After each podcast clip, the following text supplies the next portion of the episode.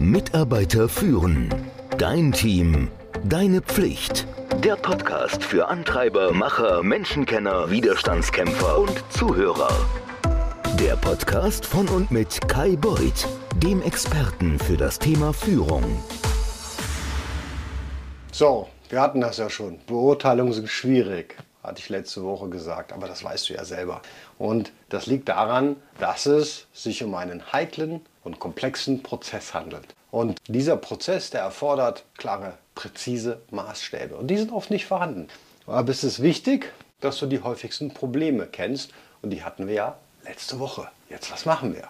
Es gibt viele Faktoren, die sich auf eine Beurteilung auswirken können. Und die führen dazu, dass sie nicht so objektiv und genau sind, wie das notwendig ist. Aber zum Glück gibt es eine Reihe recht einfacher Schritte, die du unternehmen kannst, das zu lösen.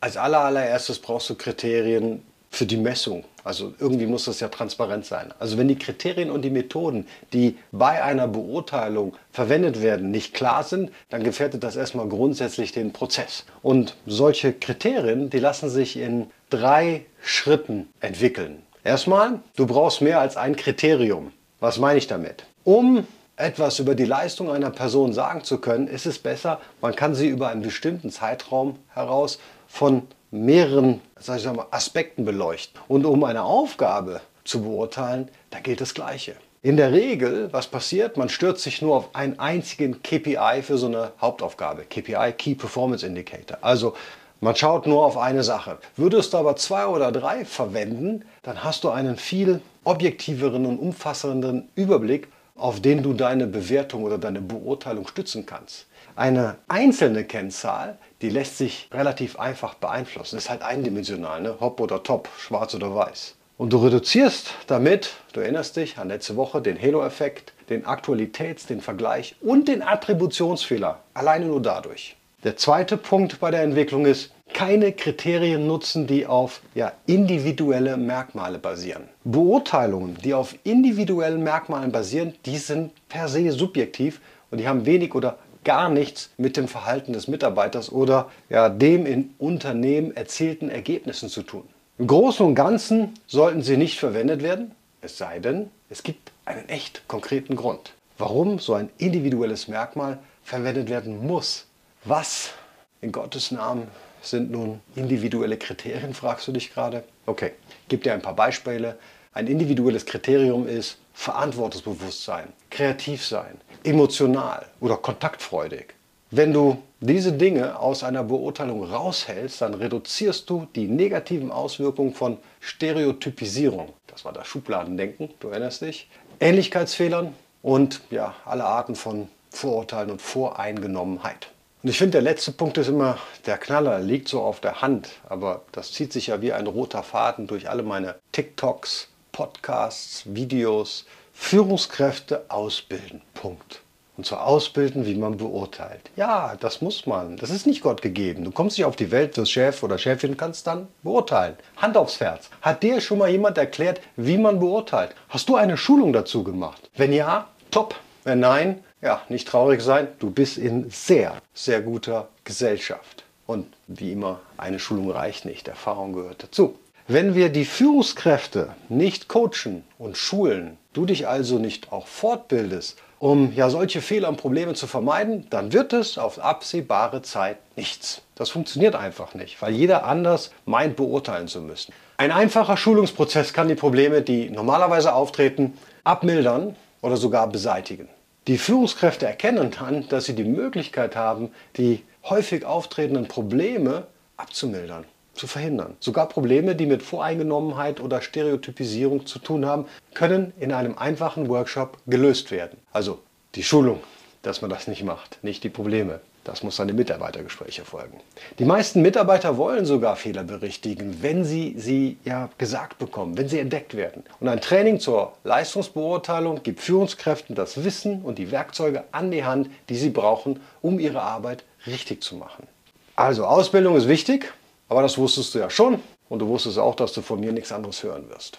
Führungskräfte müssen außerdem in der Lage sein, die vom Unternehmen festgelegten Kriterien für eine Beurteilung anzuwenden. Und sie müssen flächendeckend, also überall angewandt werden. Du brauchst das für die Einheitlichkeit. Wenn du zum Beispiel gut oder ausgezeichnet verwendest als ja, Kriterium oder als Bewertung, als Bewertung ist besser, dann musst du sicher gehen, dass alle die gleiche Sprache sprechen. Ist ja logisch. Jeder muss verstehen, was ist mit gut und was ist mit ausgezeichnet gemeint. Ansonsten gibt es Tobau. Das verhindert den Verteilungsfehler und hilft ja wirklich eine genaue und objektive Beurteilung des Mitarbeiters oder der Mitarbeiterin zu erstellen. Vier Augen sehen mehr als zwei. Ich sage das schon bei Vorstellungsgesprächen, bei fast allen Dingen. Definitiv auch bei Beurteilung ist es so. Also mehr als eine Führungskraft oder ein Input zur Beurteilung nutzen. Hol dir Feedback von mehr als einem Beurteiler ein. Da gibt es Methoden wie 180, 360 Grad. Da kommen dann je nachdem andere Kollegen, Führungskräfte, Vorgesetzte, bei Führungskräften auch Mitarbeiter und Mitarbeiterinnen zu Wort. Das kostet mehr, löst aber die Subjektivität. So, jetzt wo du mehr Beurteiler hast, kannst du jede Voreingenommenheit in Bezug auf die Leistung eines Mitarbeiters oder einer Mitarbeiterin oder die Verwendung von Stereotypen fast kategorisch ausschließen.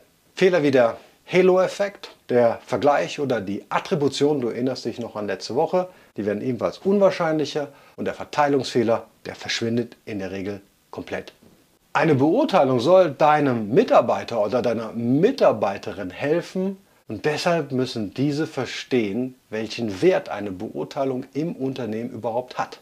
Sie müssen verstehen, dass das Ziel darin besteht, ihre Stärken zu erkennen, um sie auszubauen und ihre Leistung zu verbessern. Mit anderen Worten, die Beurteilung wird jedem Mitarbeiter und jeder Mitarbeiterin helfen, sich zu verbessern. Hast du eine Beurteilung vom letzten Jahr schon mal wieder rausgeholt? Wird darüber gesprochen? Ist das in deiner Firma so? Ich hoffe. Oder ist das nur eine Arbeit, müssen wir machen im Januar oder so, komm weg. Also, wenn du sie wirklich nutzt, dann hilft eine Beurteilung deinen Mitarbeitern und Mitarbeiterinnen folgende Fragen zu beantworten. Worin bin ich gut? Wo sind meine Schwächen? Wo muss ich mich verbessern?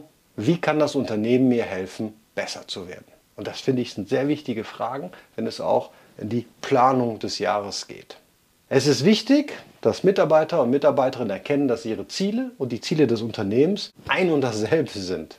Und ein kleiner Tipp für dieses Jahr. Der beste Weg, um Probleme mit Beurteilungen zu vermeiden, besteht darin, und das predige ich, glaube ich, schon seit 20 Jahren, regelmäßig Feedback zu geben. Wie das Sprichwort schon sagt, Übung macht den Meister.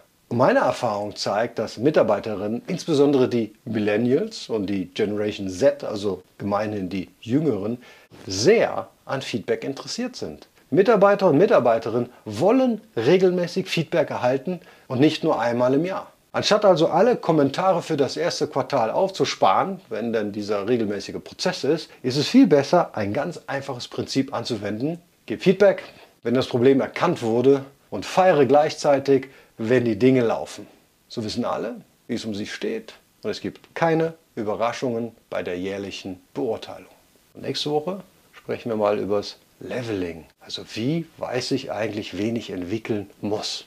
Freue dich drauf. Mitarbeiter führen. Dein Team. Deine Pflicht. Der Podcast für Antreiber, Macher, Menschenkenner, Widerstandskämpfer und Zuhörer. Der Podcast von und mit Kai Beuth, dem Experten für das Thema Führung.